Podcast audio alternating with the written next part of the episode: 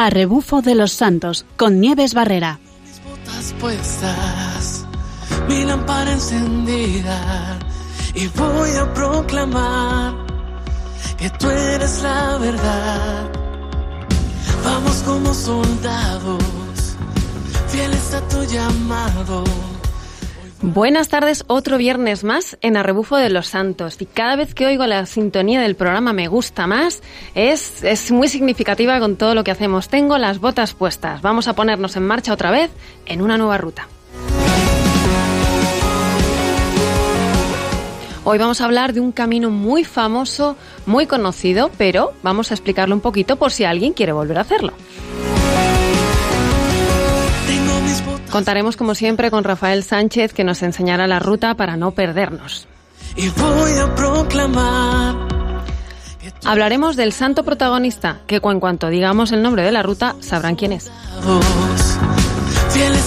Y tendremos a peregrinos del Camino de Santiago, que es el camino del que vamos a hablar. Peregrinos que han hecho la ruta y que nos van a contar su experiencia. Gritaremos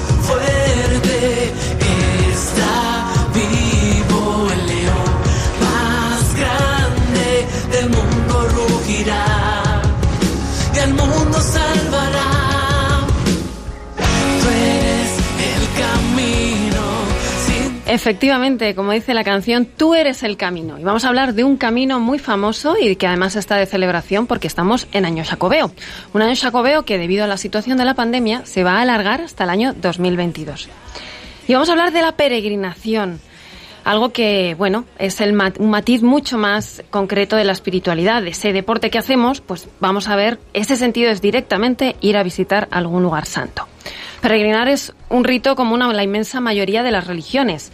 En el Evangelio ya hemos hablado del Antiguo Testamento en alguna ocasión, pero en el Evangelio se nos habla también en el Nuevo Testamento de peregrinaciones que hizo el mismo Jesucristo. Todos recordamos el pasaje del niño perdido y hallado en el templo, al regreso de la peregrinación que hacían todos los años María y José y su familia y hacían todos los judíos que podían para ir a celebrar la Pascua a Jerusalén. Una peregrinación que, como los que hayan, hayan ido a Tierra Santa saben, pues tiene una longitud de unos cientos de kilómetros y en aquella época los transportes no eran nada parecidos a los que tenemos ahora. Pero todo ello era para ponerse y salir al encuentro con Dios.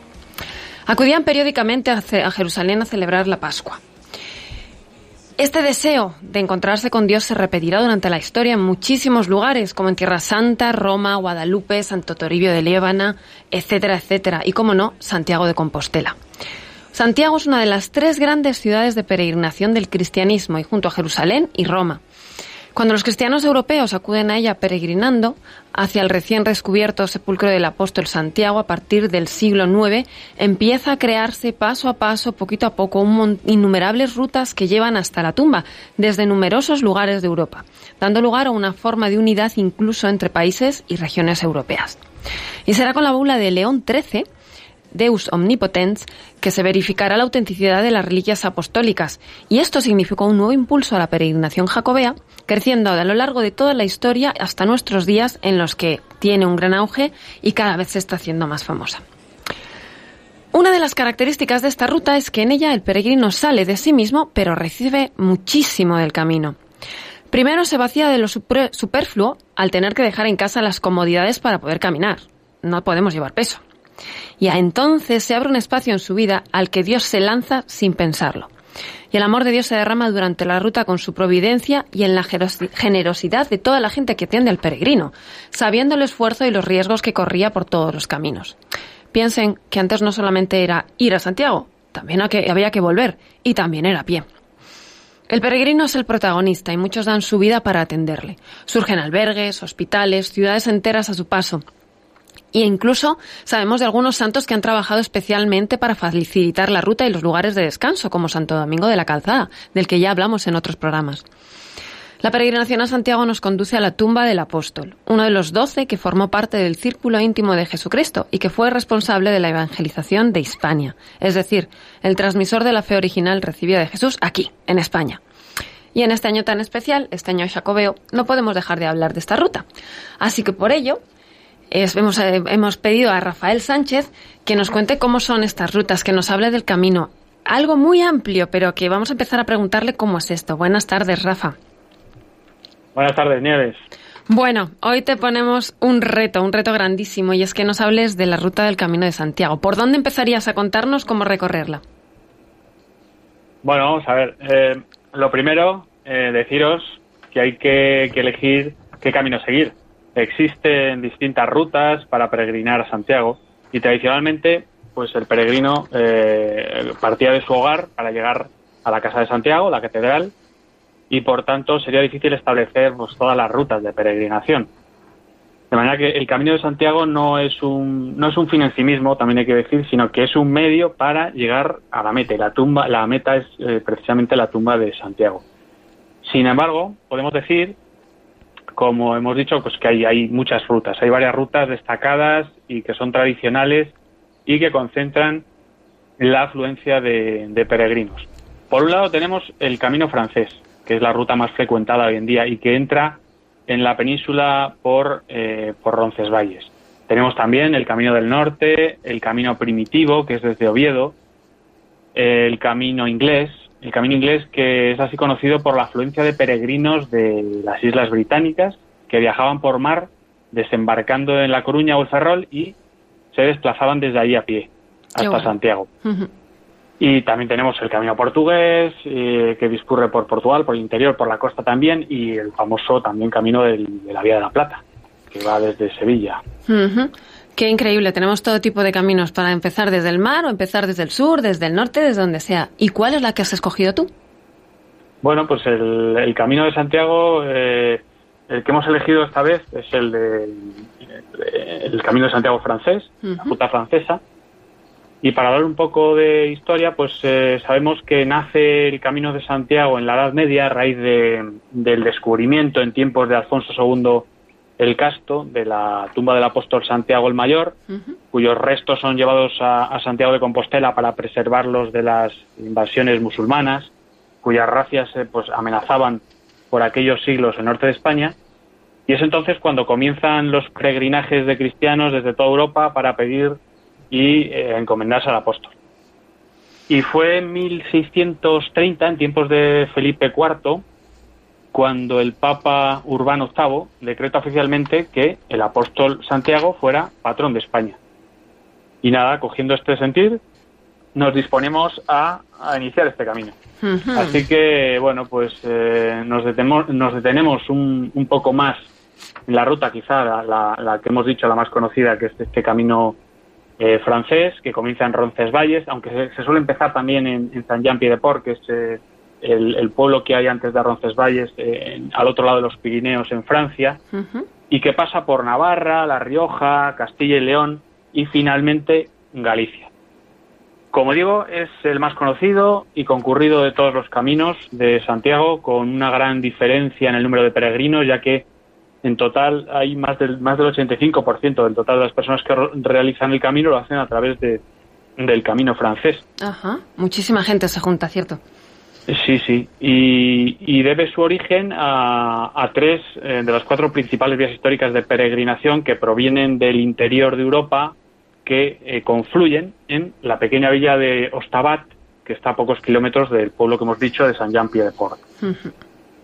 Pues como digo, pues entra en la península por Roncesvalles, eh, pasa por Pamplona, Logroño, Burgos, León, Astorga, Ponferrada, un poco lo más característico, los, las ciudades más características y conocidas, y entra en Galicia por, por el puerto de Ocebreiro, y es a partir de entonces donde pues la, orografía del, terreno presenta un cambio importante, ya que pasamos prácticamente de la, de la planicie de la meseta castellana a las montañas de Galicia con este primer puerto y pueblo de Febrero.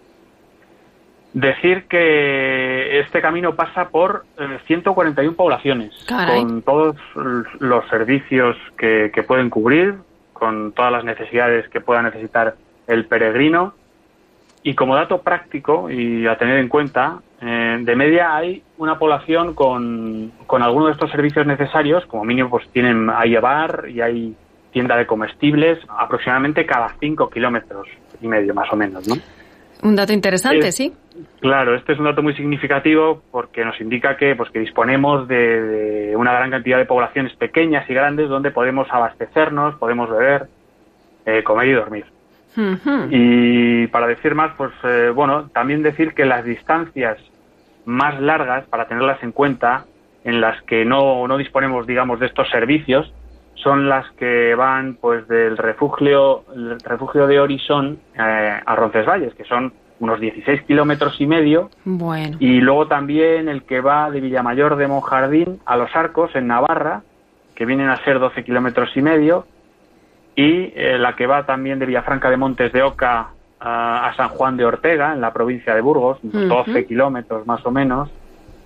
Y también la que va de Carrión de los Condes, en la provincia de Palencia, a Calzadillo de la Cueza, también en Palencia, de unos 17 kilómetros y medio más o menos. Es la única distancia así relevante. Bueno, estos datos son importantísimos a la, hora, a la hora de preparar la peregrinación, porque quedarte sin comida o sin agua es una faena a mitad de camino. Pero por lo que vemos, está muy bien preparado todo este camino, a diferencia de algunos otros en los que las distancias entre poblaciones son mayores.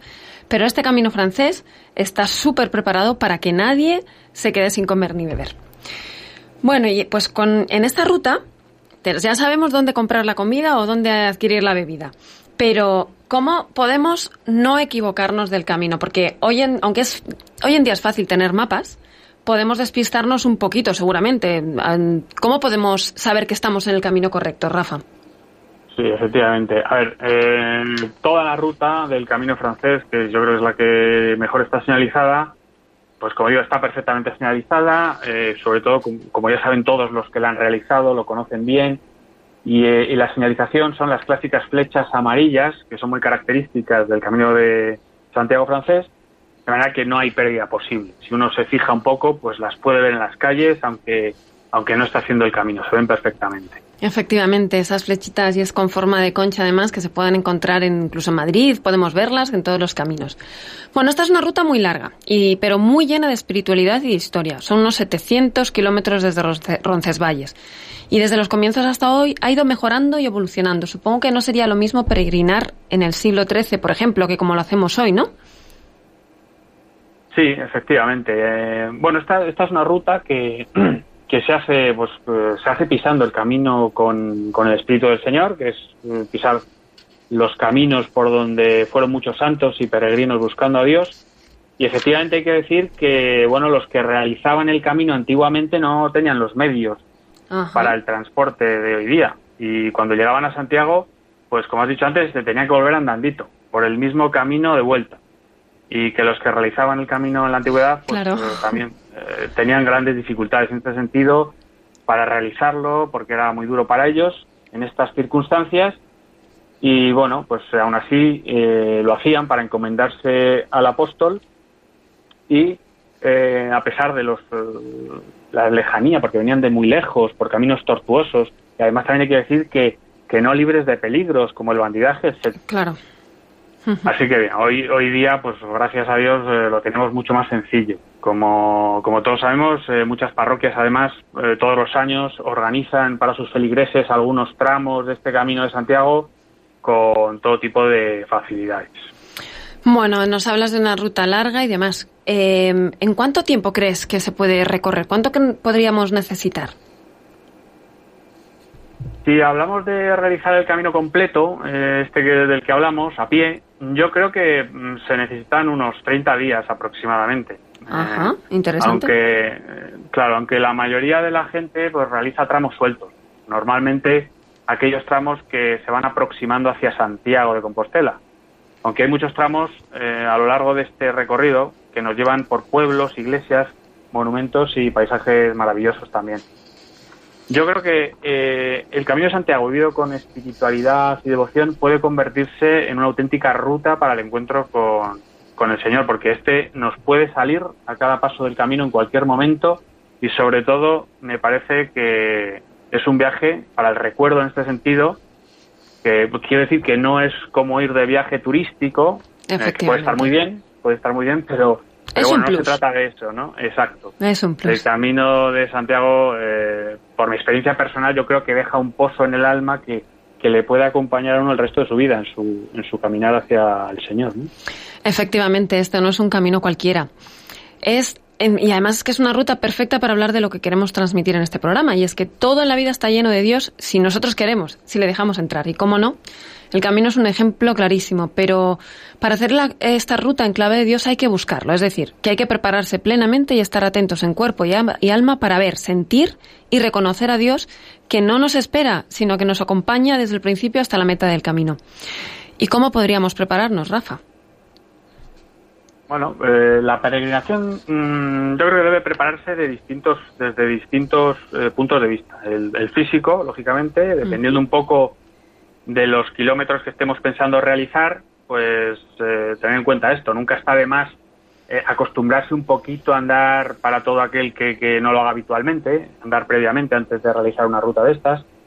Y por supuesto el espiritual, que creo que es el más importante. También podemos informarnos eh, en las oficinas del peregrino de, Santiago, eh, en los obispados, en las cofradías de Santiago y en las asociaciones de amigos del Camino de Santiago, en las que antiguos eh, peregrinos o personas cercanas a la peregrinación pueden facilitar datos interesantes y consejos prácticos. Así que sobre este camino la verdad es que hay mucha literatura escrita y, y muchos miles de personas que lo realizan cada año y lo importante es que cada una de estas personas eh, pues quizá tengan alguna historia o alguna experiencia espiritual interesante que contar. Así que yo, yo, creo que cada camino realizado se puede ver como una experiencia nueva y de acercamiento a Dios, de manera que yo invito a todos eh, los que no hayan realizado el camino que se animen a hacerlo y a los que ya lo hayan hecho pues que repitan. Efectivamente, además es muy cierto lo que dices. El camino nunca es igual. Cada camino que hagas, aunque sea el mismo recorrido, cada camino tiene algo diferente que te da. El apóstol y el Señor están ahí regalando gracias y, dones para todos en ese caminar, así que cada uno es diferente. Bueno, nos has contado un poquito cómo, cómo es la experiencia espiritual, pero ¿cómo podemos prepararnos en cuanto a lo físico? Que siempre te estamos pidiendo consejos, aquí no vamos a ser menos. Pues sí, bueno, eh, hoy estamos hablando eh, de que el camino se puede realizar a pie, en concreto, pero también existen otros medios igualmente válidos en este peregrinaje, como es eh, la bicicleta, como hemos hablado muchas veces, e incluso el caballo. Llegado a haber gente que va, que va, a caballo haciendo el, camino, ¿no? Y bueno, consejos para nuestro peregrinaje a pie, pues como siempre, mm, yo siempre creo que llevar el peso justo y necesario. Y, y más aún si nuestras pretensiones son las de, las de hacer un camino largo, ¿no? Efectivamente. Eh, una mochila mediana con los utensilios de aseo necesarios, un par de mudas suele ser suficiente si realizamos nuestro camino en verano, en los meses de junio, julio y agosto, que suele hacer bastante calor. Y en invierno, pues bueno, conviene llevar un poco más de abrigo, eh, llevar unas botas adecuadas, un calzado adecuado para caminar por todo terreno, calcetines cómodos y también para el caso de andar a pie, llevar vaselina para los pies puede ser importante.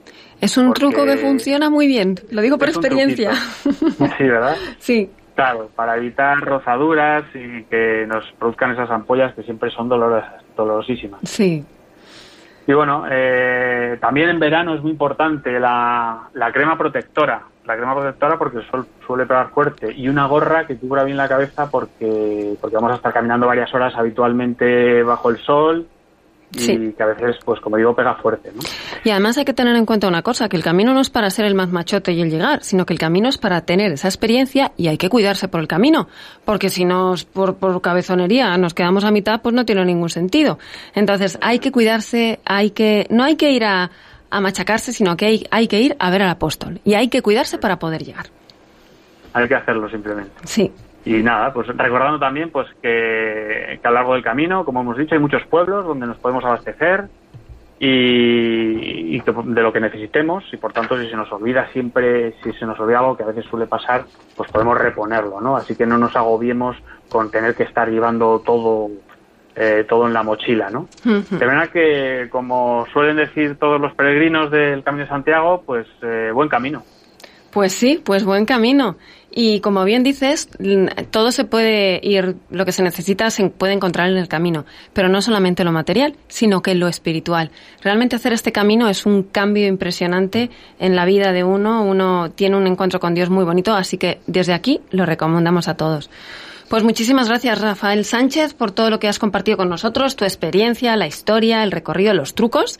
Y espero que aquellos que estaban un poco temerosos se lancen para poder ir a, a visitar al, al apóstol. Muchas gracias, Rafael Sánchez.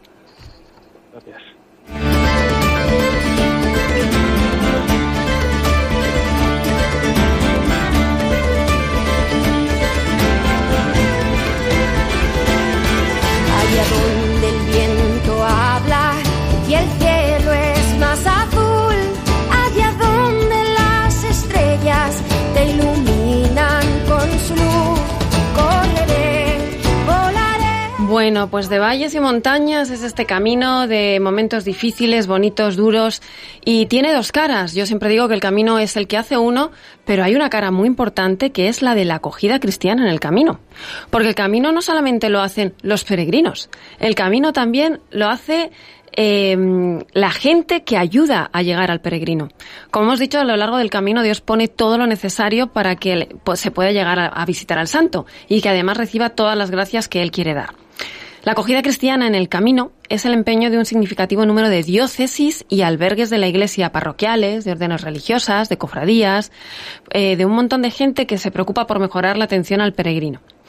El origen del camino es religioso y los peregrinos buscaban y ahora siguen haciéndolo. Hay que decir que el 95% de los peregrinos van por un tema de fe. Y mm, aunque no se vaya con una intención, hay un gran número también que tiene mucha curiosidad, y aunque no se vaya con una intención completamente cristiana, el camino toca el corazón de todos los que lo hacen. Y es que si algo tenía el apóstol, era el, el carisma de la evangelización. Así que hoy por hoy sigue acompañando y mostrando a Dios a todos los peregrinos y colaborando con Cristo, camino, verdad y vida, sigue y seguirá, que sigue y seguirá saliendo al encuentro de todo hombre que se hace peregrino y proponiéndole su evangelio de salvación. La Iglesia está implicada desde el principio en la hospitalidad de los peregrinos. Actualmente tiene un peso en esta hospitalidad también otros agentes. Hay muchos albergues que a lo mejor no son simplemente de la Iglesia. Hay mucha gente buena que quiere, que quiere colaborar y que realmente, por experiencia lo digo, tienen un, un carisma muy, muy bonito de acogida. Es muy especial y es muy diferente ir de a un albergue de peregrinos que ir a cualquier otro alojamiento cuando uno está haciendo esta peregrinación, ¿no? No tiene nada que ver. El camino es un lugar de encuentro donde todos los peregrinos son acogidos, porque cada uno debe estar en el camino como lo que es. Y la Iglesia está para hacer presente a Cristo y conducir a un encuentro con Él, porque cree firmemente que solo Él sacia la verdad, el hambre y la sed, y cura de verdad las heridas del alma, y alivia el cansancio del corazón del hombre, que Él es la meta y el sentido de todo peregrinar humano.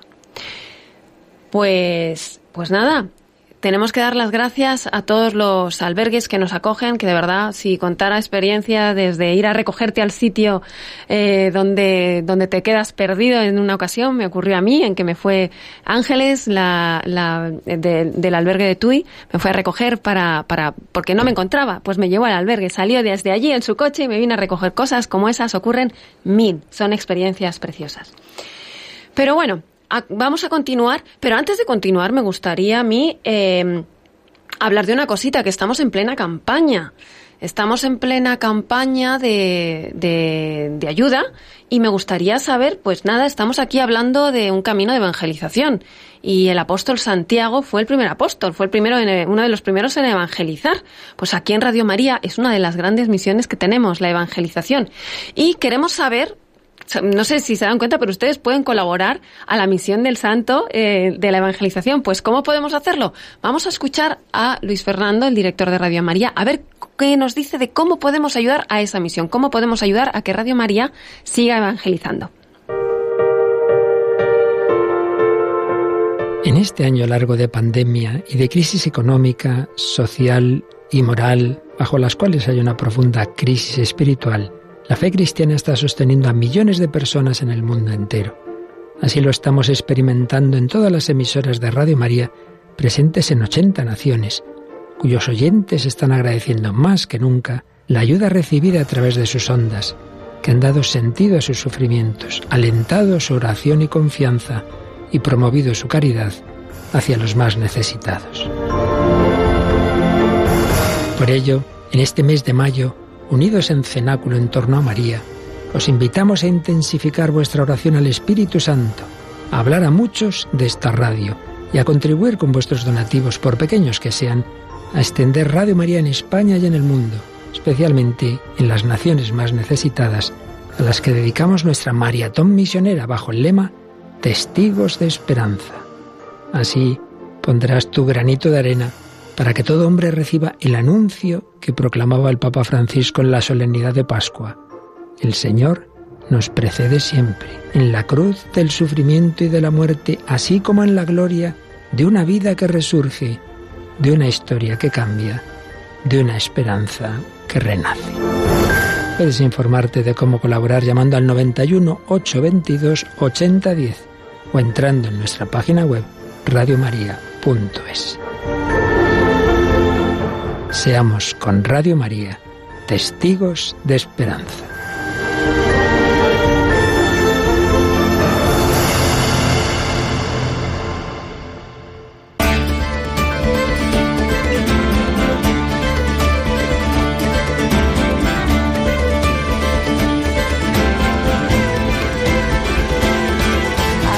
Pero hablemos ahora del que ha armado todo este lío, todo el causante de los millones de peregrinos que han pasado por allí durante la historia de la ruta. Hablemos del apóstol Santiago. No sé si saben ustedes de dónde viene el nombre de Santiago, porque hay muchísimas eh, advocaciones, muchísimas formas de nombrarlo. Pues hay una de las tradiciones que dice que el nombre de Santiago proviene de las dos palabras Sant y Jacob, porque su nombre en hebreo era Jacob, eh, Jacobo. Los españoles en sus batallas gritaban San Jacob, ayúdenos, y de tanto repetir estas dos palabras, las unieron formando una sola, Santiago. Y desde aquí tenemos siempre, podemos pedirle ayuda, podemos decirle siempre, San Jacob, Santiago, ayúdanos. Fue uno de los doce apóstoles del Señor. Esto es muy interesante porque era uno de los amigos del círculo íntimo. Nos trajo sus palabras directamente y vino hasta España a, contarnos todo lo que el Señor le había, eh, le había transmitido. Era hermano de San Juan Evangelista, se llamaba el mayor para distinguirlo del otro apóstol. Vivía en una ciudad, en la ciudad de Bethsaida, junto al mar de Galilea, donde tenían una pequeña empresa de pesca. Tenían obreros a su servicio y su situación económica era bastante buena, pues. Y podían ausentarse incluso del trabajo por varias semanas, como hizo cuando se fue a estar una temporada en el Jordán escuchando a San Juan Bautista. Formó parte del grupo de los tres preferidos de Jesús, junto con su hermano y con Simón Pedro. Después de presenciar la pesca milagrosa, al oír que Jesús decía, desde ahora seréis pescadores de hombres, dejó sus redes y a su padre y a su empresa pesquera y todo, y se fue con Jesucristo a ayudarle en el apostolado. Presenció los grandes milagros de Cristo. Y con Pedro y Juan fueron los que estuvieron en la transfiguración del Señor y en su oración en el huerto en Getsemaní. ¿Y por qué? Quizás, como dice San Juan Crisóstomo, era el más atrevido y valiente para declararse amigo y seguidor del Redentor o porque iba a ser el primero en que derramaría su sangre por proclamar su fe en Jesucristo. Ojalá no estuviera estuviéramos tan cerquita y fuéramos tan valiente como él, ¿no? Eh, cuenta el Evangelio que pasando por un pueblo de Samaria, la gente no quiso proporcionarles ningún alimento, entonces él, bueno, pues dijeron, le dijeron, les dijo a Jesús, eh, pues haz algo, haz llover fuego del cielo contra ellos, contra los maleducados. Jesucristo les regañó, y les dijo, no podéis ser tan vengativos. Y les recordó que él no había venido a hacer daño a nadie. Tuvo que aprender. Esta es la característica. Los santos eran personas que aprendían a ser mejores. No eran ya héroes. Pues lo mismo, Santiago fue una persona que tuvo que aprender humildad. Tomemos nota, porque la aprendió. Él, al final eh, estuvieron, bueno, su madre que quería, les quería mucho, dijo, Señor, que los tengas al lado, ¿no? En el día del juicio final. Y ahí fue donde Jesucristo dijo, el que quiera ser el primero que se haga el servidor de todos, a imitación del Hijo del Hombre que no ha venido a servir, a ser servido, sino a servir. Y Santiago se caracterizó por esto, por ser el primero en dar la vida. Fue el primero en el que murió por profesar la fe cuando el rey Herodes Agripa se propuso acabar con los seguidores de Cristo. Y lo primero que hizo fue matar cortándole la cabeza. Así que el hijo del Cebedeo tuvo el honor de ser el primero de los apóstoles que derramó su sangre por proclamar la religión de Jesús crucificado. Y como bien sabemos, sangre de un mártir es semilla de más cristianos y gracias a él pues tenemos aquí también la fe en España, es patrono de España y de toda su caballería y lo hemos, le hemos pedido ayuda en todo momento. Y hay que decir que este año es jubilar. Así que si vamos a ver al apóstol Santiago podemos ganar la indulgencia plenaria visitando la tumba, recibiendo el sacramento de la confesión, y 15 días antes o 15 días después de la visita y recibiendo la comunión. Pues nada, hasta aquí el santo. Vamos a ver cómo ha ido dejando huella. Y para ello vamos a hablar con peregrinos que han hecho este camino.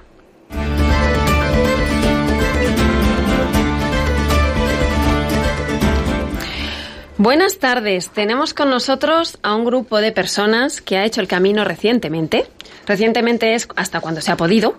Y tengo que decir que lo he hecho con ellos, con lo cual tengo muchísimas ganas de escucharles y compartir con todos ustedes esta experiencia tan maravillosa, tan maravillosa que tenemos. Tenemos a Martina Dalsaco, tenemos a Mar Vicentín y tenemos a Chesco Bañó, sacerdote de una parroquia, de la parroquia de Nuestra Señora de Fátima de Valencia, a los que agradezco muchísimo que nos den su tiempo y con los que me gustaría hablar. Buenas tardes a todos, ¿cómo estáis? Buenas tardes, muy bien. muy bien, gracias. Aquí en Valencia tenemos sol. Bien, ahí está. Este. Tengo que decir... Con ganas, de, preparar la, maleta y empezar el camino otra vez. Eso es, eso es. Así me gusta, así me gusta. Claro que sí. Tendremos que preparar otro camino diferente. Bueno, tengo que decir que Martina y Omar son italianos. Eh, Chesco es valenciano y bueno, nos juntamos allí un montón. Pero quiero lanzar una pregunta. A ver, vamos a ver. ¿Cómo se lanza uno a hacer este camino? Vosotros, sobre todo los extranjeros, ¿qué os, qué os atrajo para hacerlo? ¿Fue idea vuestra? ¿Fue por alguna otra persona? ¿Fue... ¿Cómo fue? A ver, contadme alguno. Martina, venga. A ver, personalmente había oído hablar del camino desde hace un montón de años, eh, todavía cuando vivía en Italia y mm, la verdad que nunca le había dado más importancia. Y luego al estar aquí, al, mudarme, eh, al mudarme aquí en Valencia, eh, el interés ha ido creciendo, sobre todo conociendo mucha gente que lo, que lo estaba haciendo, que lo hizo a lo largo de, eh, de estos años y yo tenía ahí guardadito el deseo sabiendo que en el momento justo, en el momento oportuno, eh, se hubiera dado la ocasión. Y fíjate eh, que la oportunidad, la oportunidad se dio justo en el medio de la, de la pandemia, es decir, que fue en agosto del año pasado cuando todavía, o sea, cuando, bueno, estábamos como estábamos y, y eso. Y fíjate, es que Dios abre caminos cuando eh, cuando siempre en toda, en toda circunstancia. Efectivamente. Y abre caminos y los dirige, ¿verdad? Porque a la hora de formar el grupo, ¿cómo fue? Al final nos juntamos allí cuatro y, y ¿cómo, ¿cómo fue esto? Eh, bueno. Martina. Martina. No, bueno, la idea, pero... Ella era la única que conocía a todos, Martina conocía a todos. Bueno, qué interesante, es una persona a la que te, te invita a hacer el camino, Martina. Sí, sí, sí. No, realmente la, la, verdadera guía fue Nieves. yo, solo hice la gestión, la organización. bueno, cada uno puso su granito de arena allí. Por supuesto. La verdad es que nos juntamos un grupito pequeño, eh, fueron circunstancias que, bueno, íbamos invitando y al final el Señor pone también un poco a la gente, ¿no? A todo el que, el que necesita ponerse. Yo creo que em, es una opinión un poquito personal, pero creo que el camino y este tipo de peregrinaciones las hace cuando Dios quiere, donde Dios quiere y como Dios quiere y con quien Dios quiere, porque es así, ¿verdad que sí? Así es. bueno, pues, y vamos a ver, Chesco, como sacerdote, que em, yo siempre he pensado, digo, qué suerte tuvimos porque lanzarnos así, tener un sacerdote fue todo un regalazo. Mm. La suerte fue mía ir con vosotros. Bueno, cuéntanos, cuéntanos tu experiencia, venga.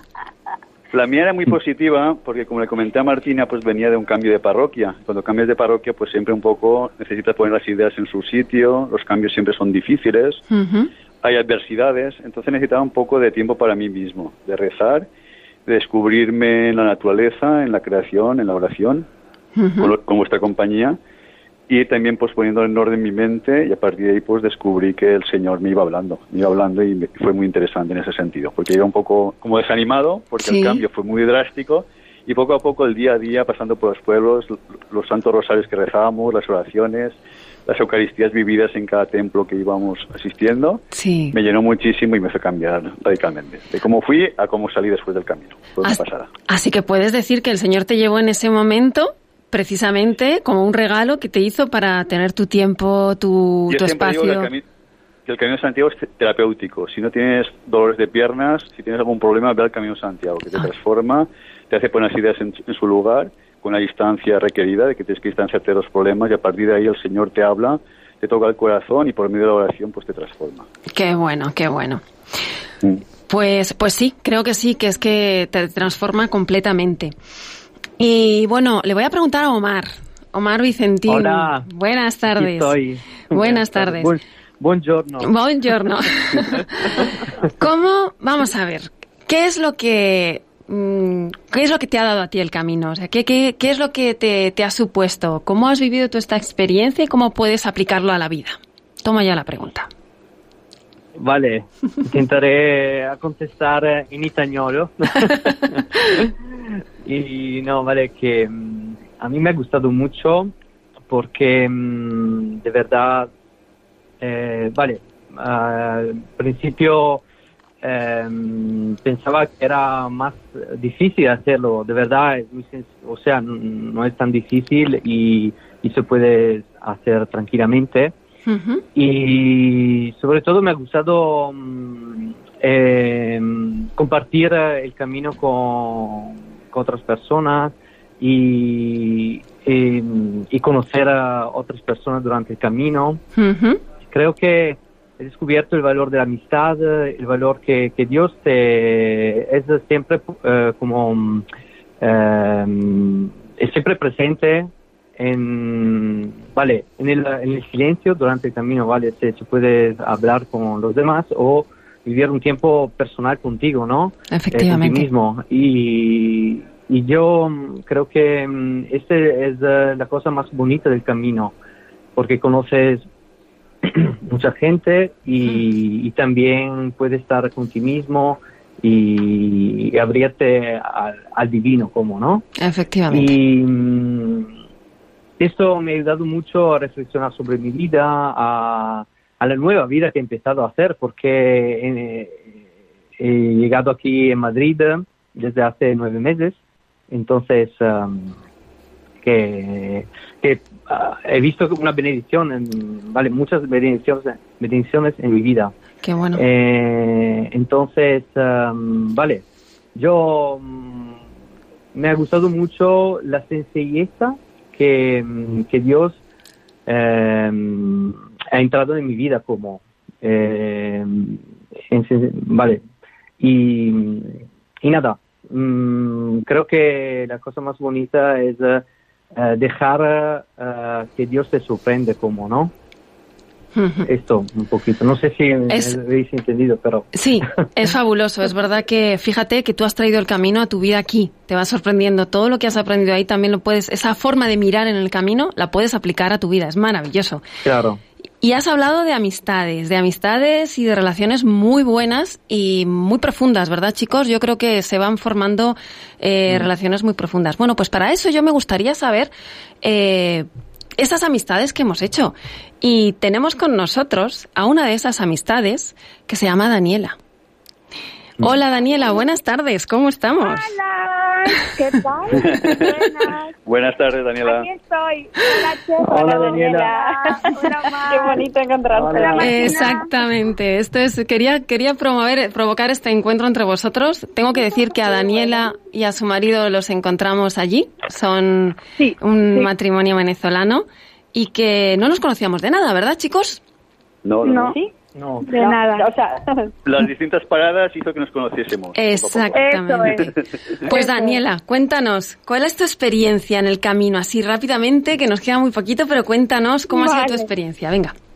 Pues bueno, yo yo fui al camino con mi marido, éramos nosotros dos contra el contra no, con el con el camino, con el mundo una forma de, darnos cuenta que, que, somos muchos, pero somos una cosita chiquitita enfrente de tanto mundo que, que hay. y, y, bueno, en una de esas etapas, eh, creo que por ahí lo dijo Chesco, eh, si los pies te, dan para hacer el camino, pues bueno, en una de esas etapas donde a mí los pies no me daban y yo sentía que no podía, los encontré a vosotros. Estaba Omar, estabas Nieves, estaba, estaban todos como unos angelitos ahí esperándome a mí para, para echarme una mano, para ayudarme, para motivarme, para darme una cremita que fue milagrosa y que hizo que terminara el camino. Y bueno, así terminamos el camino y, creo que ha sido maravilloso conocerlos, conocerlos a todos, a Martina, a Omar, a Chef, a ti y Nieves y, es una de las cosas más valiosas que, que nos quedó del camino, la amistad que hemos hecho con vosotros. Y que tengo que decir que continúa, porque todos continuamos en contacto, algunos nos seguimos viendo. Y también tengo que decir que las amistades que se hacen en el camino son para siempre. Bueno, chicos, tenemos que terminar aquí. me encantaría poder seguir hablando con vosotros y contarle a todo el mundo lo impresionante que es lo que se recibe en el camino, pero tenemos que terminar el programa y además vamos a, a dar paso al siguiente a la siguiente parte de la programación, que precisamente es el rezo de vísperas desde Santiago de Compostela. Así que muchísimas gracias, Martina del Saco, Mar Vicentín, Chesco Baño y Daniela. Muchísimas gracias. Sí, un saludo. Sí, muchísimas gracias también a Rafael Sánchez, a Germán García, que nos ha llevado en el, en el control de los mandos, y a todos ustedes que nos han estado escuchando. Y dejamos aquí, esperamos seguir el ejemplo del apóstol. Y como nos dirían en el camino, buen camino. Buen camino. Buen, camino.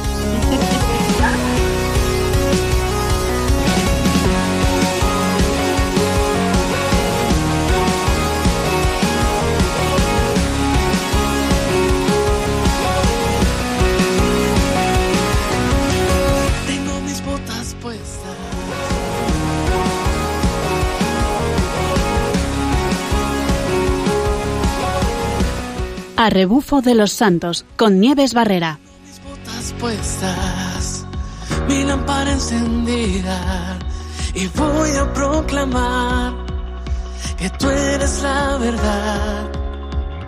Vamos como soldados, fieles a tu llamado. Hoy vamos a anunciar que tú eres la verdad.